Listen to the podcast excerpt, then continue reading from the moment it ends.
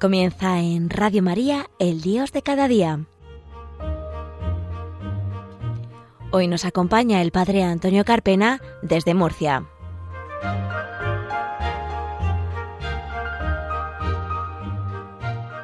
En la pasada solemnidad de San Pedro y San Pablo, al final del mes de junio, el obispo de Cartagena, don José Manuel Lorca Planes, ordenó a seis jóvenes sacerdotes les invitaba y les decía ser santos sacerdotes y que el resto de sus vidas será un tiempo de respuesta y de conversión al Señor. Monseñor Lorca animó a los seis jóvenes en la tarea que les espera en el desarrollo de su ministerio sacerdotal. Les decía, no temáis, no vais a estar solos, vuestro valedor y vuestra fuerza es el Señor, solo en el Señor, y no caigáis en la trampa de pensar que no necesitaréis a nadie, como si fuerais superhéroes, porque todos sabemos que solos no podréis vencer las potencias del mal. Les exhortó también a sentirse hermanos del presbiterio que hoy les acogía por entonces, y que nunca perdáis los vínculos de la fraternidad y de la amistad con el presbiterio diocesano, que nunca os distanciéis de los sacerdotes, porque son vuestros hermanos, ni del obispo, que es el garante de la comunión. Al final de la celebración, el obispo de Cartagena les dijo, merece la pena una entrega generosa. Ninguna seducción del mundo se puede comparar con la experiencia de seguir a Cristo resucitado.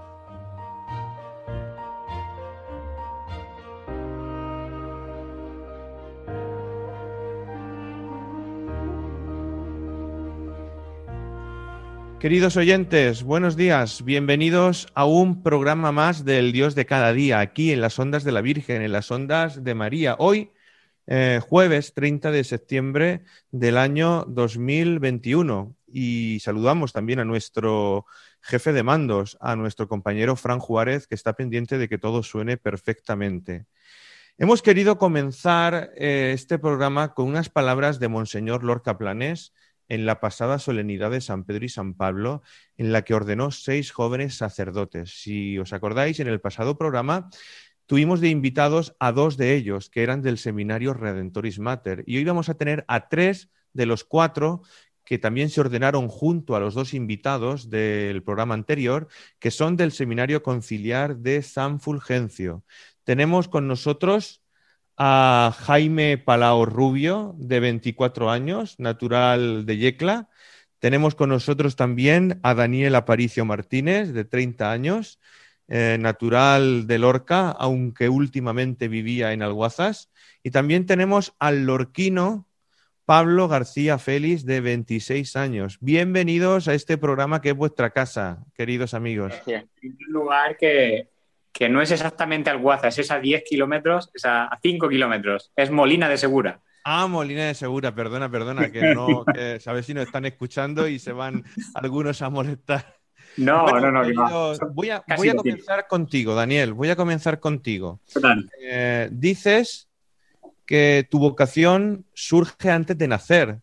He estado leyendo una pequeña referencia de una entrevista que te hicieron hace poquito en la delegación de medios de la diócesis y me vino a la cabeza la figura de Jeremías, que él decía que antes de formarte en el vientre, pensé en ti y te consagré. A ver, eh, ¿cómo, ¿cómo, ha sido esa elección que tú dices que el Señor te eligió incluso antes de nacer? Bueno, pues yo pienso que en realidad uno va descubriendo su propia vocación poco a poco, pero lo cierto es que cuando cuando a mí me, contaron, ¿no? Que mi abuela ya rezaba por mí, ¿no? Es decir, pues, pues me consta, ¿no? Que el Señor escucha las oraciones, ¿no? Entonces, las, las, las vocaciones son siempre fruto de la oración y se gestan en la oración. Por eso, pues no me cabe duda de que el Señor escucha a mi abuela y de que la oración es fruto y que la vocación es fruto de su oración entre, entre otros muchos, ¿no? Pero, pero ciertamente es fruto de, su oración. Esa es una convicción muy profunda, ¿no? De que, de que ella rezó pues mucho, ¿no? Para que Dios le concediese un nieto, un hijo. De hecho, su hijo estuvo a poco de, al final no ingresó. Y, bueno, y aquí estoy yo, ¿no? Dando gracias a Dios. Muy bien. Tenemos también a Jaime Palao, que es de Yecla, es de la ciudad de mi, de mi padre. Y es un sacerdote, yo creo que es el más joven de todos. Tiene 24 años, que es la edad límite con la cual se puede ordenar un sacerdote. Yo me ordené con 24 años con dispensa del obispo, porque son 25 años.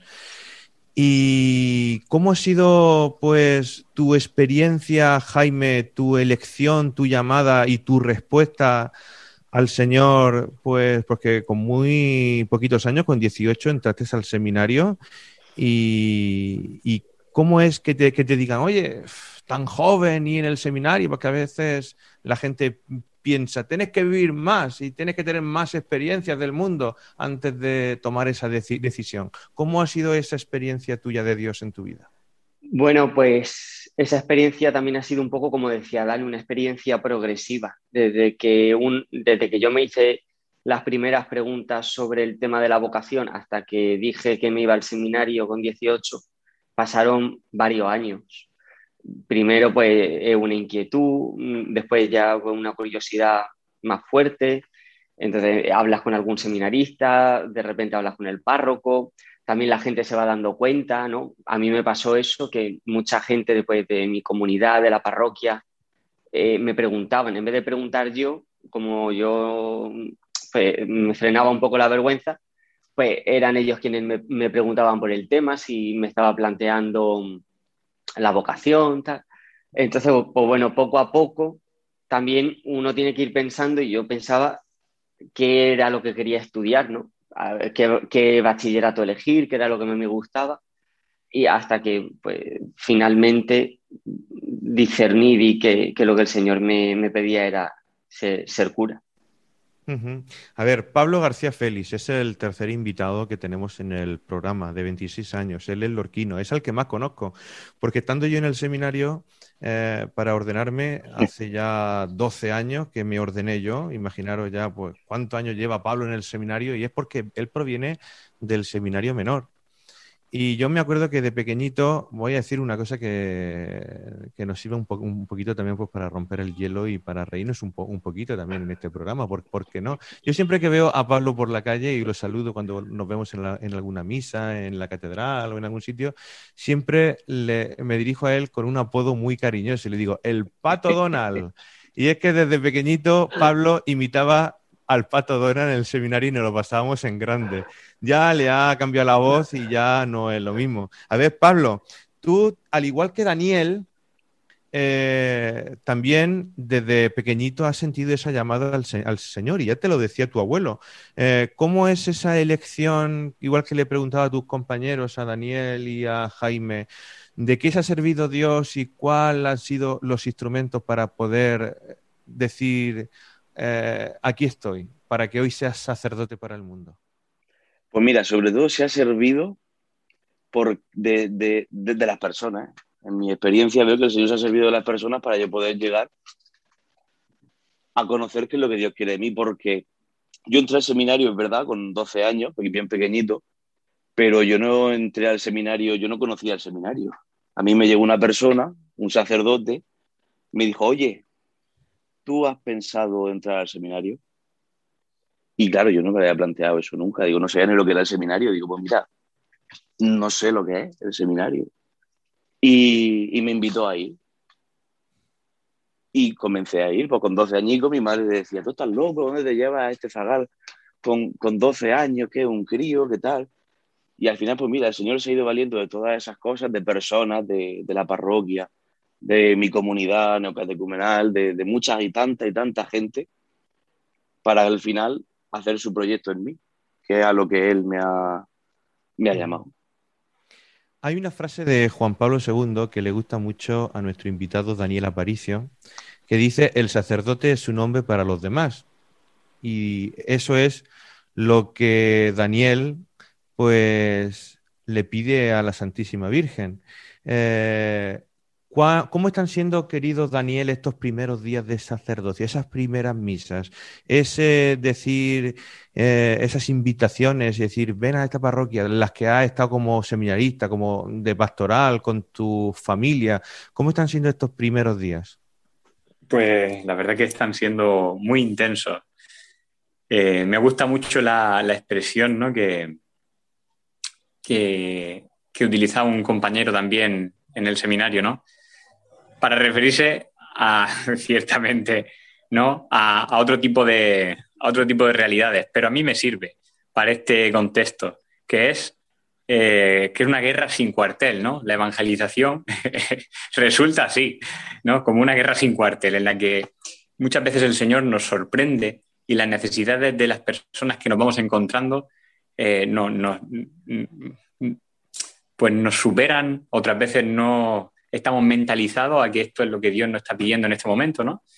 Entonces, bueno, pues, mm, pues me encuentro muy contento ¿no? de, poder encontrarme a cada paso pues necesidades, me refiero, personas con necesidades, con deseos, con esperanzas, con ilusiones, eh, campos en los que poder sembrar la palabra de Dios y, con mucho deseo. Entonces, pues sí que también me encuentro eh, intentando abarcar en este nuevo contexto, ¿no? En este nuevo contexto de, pues eso, de pastor, eh, me encuentro pues intentando llegar a cuantas más personas, pues mejor, ¿no?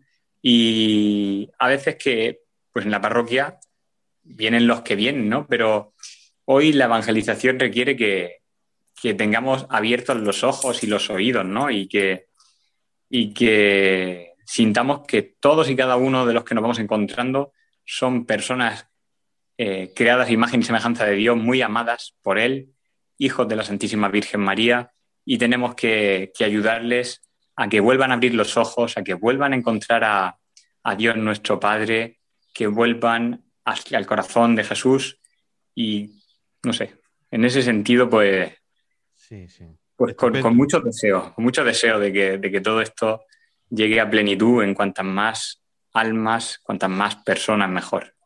Tenemos que decir que la matriz de la diócesis de Cartagena, gracias a Dios, es fecunda. Todos los años se ordenan un gran número de sacerdotes pero siempre son insuficientes, insuficientes.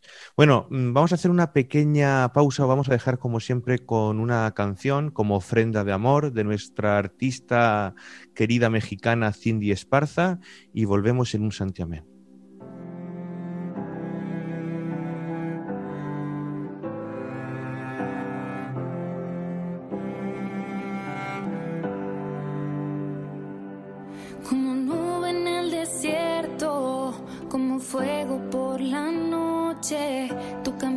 con nosotros, de este pueblo tú eres Dios. Una tierra prometiste, iluminas los senderos, contemplamos hoy la gloria que se manifiesta aquí.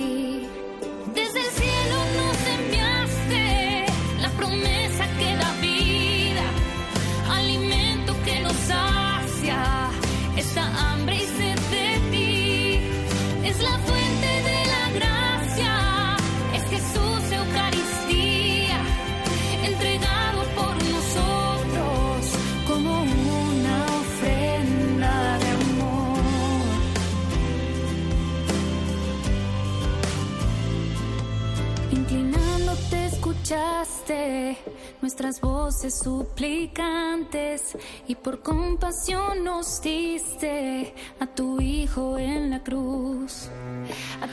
Queridos oyentes, volvemos de nuevo eh, en este programa El Dios de cada día con estos tres invitados, estos tres neosacerdotes de la diócesis de Cartagena que dijeron sí al Señor en la ordenación en la pasada festividad de San Pedro y San Pablo en la Catedral de Murcia. Vamos a hacerle una pregunta al yeclano, a Jaime Palao. Eh, Jaime, estamos en tiempos complicados, estamos en tiempo de pandemia, en lo que supongo que también a lo mejor se os ha pasado por la cabeza algún tiempo ¿Peligrará mi ordenación? ¿No peligrará mi ordenaré? ¿Qué pasará?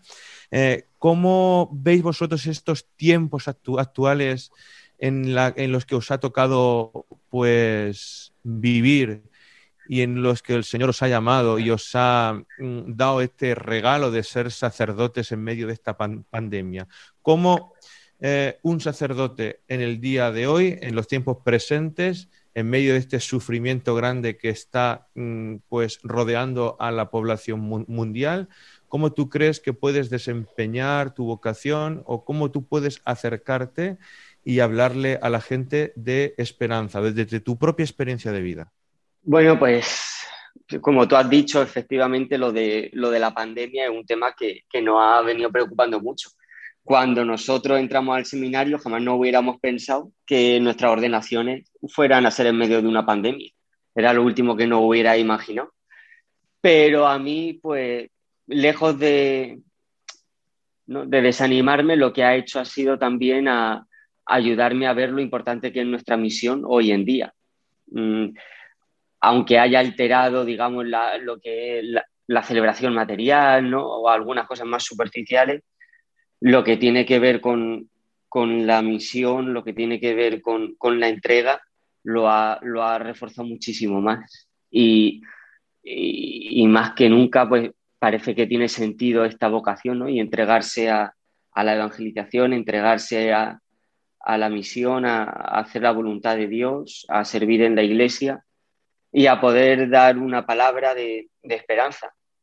Yo también he, pasado el confinamiento, he pasado por, las preocupaciones que directa o indirectamente han tenido que ver con la pandemia, pero ante todo, pues me ha quedado el consuelo de la fe y me ha quedado poder experimentar a Dios y poder ver que, que Dios estaba ahí y que a pesar de todo había una alegría de fondo, había una paz de fondo y, yo creo que eso es lo que de alguna manera podemos transmitir y, más que nunca tiene sentido hacerlo hoy. Ojalá tuviéramos más tiempo para hacer mucho más preguntas. Es verdad que me dijeron que para haceros la entrevista trajera solamente a uno o a dos para tener más tiempo de poder explayarse, pero en mi pensamiento estaba, tenemos que traerlos a todos para que nuestros oyentes los, los conozcan y recen por ellos. Eh, es verdad que hay uno que se ordenó, que es José Fulgencio, que no ha podido estar en el programa con nosotros, al que también nuestros oyentes tienen que rezar por él. Eh, quería terminar con una pregunta que os voy a hacer a los tres, por orden, que nos digáis, y para terminar este programa, porque no hay más espacio ni hay más tiempo, y es, ¿qué le diríais a los jóvenes de hoy día, tanto los que están dentro de la iglesia como los que están fuera? que se cuestionan muchas preguntas, qué va a ser de ellos, cómo ser feliz y que a lo mejor también está presente, ¿por qué no?, la vocación a seguirle en el sacerdocio. Y también, ¿cuál es la figura de María en vuestra vida? Pues estamos en Radio María, en la radio de la Virgen. Y os quería hacer esas dos preguntas, a ver si en un minuto cada uno nos podéis responder a estas preguntas y terminamos el programa porque no da para más. A ver, vamos a empezar con nuestro compañero, amigo eh, Pablo, Pablo García Félix yo creo que es muy importante para la figura del sacerdote, para la figura del cristiano, la, para, el cristiano, la imagen, la figura de María. Y yo creo que ha sido así. Yo creo que al final todo, yo por lo menos lo digo por mí, procedemos de una tierra, Murcia, que es una tierra con un amor a María increíble. En Lorca, en Murcia, en Molina de Segura, en Yecla, en cualquier sitio, de, en cualquier rincón de la región, está la figura de María ¿no? ahí muy presente y todos la llevamos muy, muy en nuestro corazón. Tenemos claro que María es nuestra madre, que María es la que nos lleva al Señor, como eso que decía Juan Pablo II. A, Jesús por María, pues eso es, y eso lo tenemos todos muy claro y eso es lo que yo vivió también en mi ciudad y en mi familia. ¿Y qué le diría yo a los jóvenes? Pues principalmente que no tuvieran miedo. Esas palabras de San Juan Pablo II que resuenan muchísimo y que no tengáis miedo a abrir las puertas a Cristo, que no, que no tengáis miedo, que el amor vence siempre, eso es lo que yo le diría, que no tengan miedo, que le abran las puertas de su vida y de su corazón a Cristo y que sepan que el amor, que la vida vence siempre por encima de la muerte. Daniel, querido Daniel, dinos. Bueno, yo hago mías las palabras del Concilio Vaticano II porque las he experimentado así en mi vida y especialmente en los momentos en los que más lo he necesitado, ahí está la Santísima Virgen María, ¿no? Eh, me acuerdo que una vez eh, pues estaba un poco, como decimos ahora, ¿no? Le decimos a los jóvenes hoy, estaba un poco chof. ¿eh? Y volvía y estaba en primer curso del seminario y estaba en el coche de esto que pongo la radio y, en fin, un poco desesperanzado. No pongo la radio y estaba puesta Radio María, o casualidad, ¿no? Y entonces en ese momento lo primero que suena es esto, ¿no? Es hacer lo que Él os diga. Bueno, pues, pues efectivamente hago, hago mí esas palabras del Concilio Vaticano II que dicen que María es la experiencia después de 20 siglos de iglesia. María es madre amantísima. Y esto es verdad. Es una madre buena, madre tierna, madre santa, madre fuerte y madre amantísima. Esa es la experiencia del cristiano. Y a los, y a los jóvenes y a los jóvenes, pues no otra cosa diferente de lo que le puedo decir a cualquier cristiano de pro. Que lo experimenten, que recen, que se encomienden a la Virgen, que se encomienden al Señor, que vayan a misa, que confiesen y verán cómo cambia su vida, cómo empiezan a ser más felices, empiezan a tener más sentido, empiezan a, a ver un camino ancho y espacioso para el cielo. Muy bien, y concluimos con Jaime. Bien, pues sobre la Virgen, como han dicho ya, yo, y ahí has dicho tú también, yo soy de Yecla y allí la Virgen para nosotros es mucho. Y, la experiencia que yo he tenido de la Virgen ha sido que ha sido ella quien me ha ayudado a, poder hacer la, voluntad de Dios, sobre todo en el tiempo en el que entré al seminario. Y, fue una experiencia fuerte de, María. Y sobre el tema de los jóvenes, pues yo le diría lo que a mí me dijeron y, he visto que es verdad, y es que no me preocupe demasiado en, las cosas que no tienen tanta importancia, ¿no? Sobre todo hoy en día que hay tanta incertidumbre y, la preocupación por el trabajo, por los estudios, que parece que, solo hay que preocuparse en eso, pues preocuparse también de, de poder hacer la voluntad de Dios, que se puede ser muy feliz, se puede ser todo lo feliz del mundo haciendo la voluntad de Dios y, saliendo de uno mismo, poniéndose en las manos de Él. Muy bien, pues muchas gracias por haber venido a Jaime Palau Rubio, a Daniel Aparicio Martínez, a Pablo García Félix y también rezamos por José Fulgencio, que no ha podido estar en el programa con, con nosotros, los cuatro seminaristas ya recién ordenados sacerdotes, ya no son seminaristas de la diócesis de Cartagena, del Seminario Conciliar San Fulgencio que están contentísimos y no es para menos ¿eh? por este regalo que el Señor les ha hecho para entregar su vida para el mundo. Pues queridos oyentes, nos despedimos en este programa del Dios de cada día de Radio María con la canción Anima Christi de Marco Frisina. No antes de recordarles el email del programa, el Dios de cada día 34 arroba radiomaria.es, por si quieren pues comentarnos alguna sugerencia o alguna mejora para el programa. Le damos las gracias a Fran Juárez, que ha estado en el control de sonido, para que todo funcione correctamente. Un abrazo muy grande y que Dios les bendiga. Hasta luego.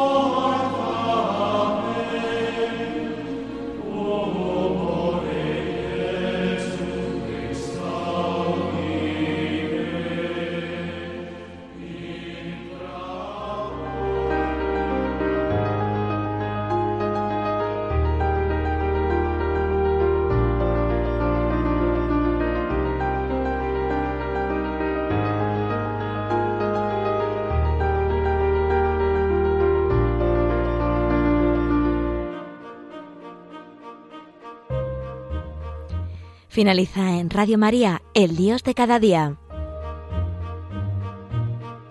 Hoy nos ha acompañado desde Murcia el Padre Antonio Carpena.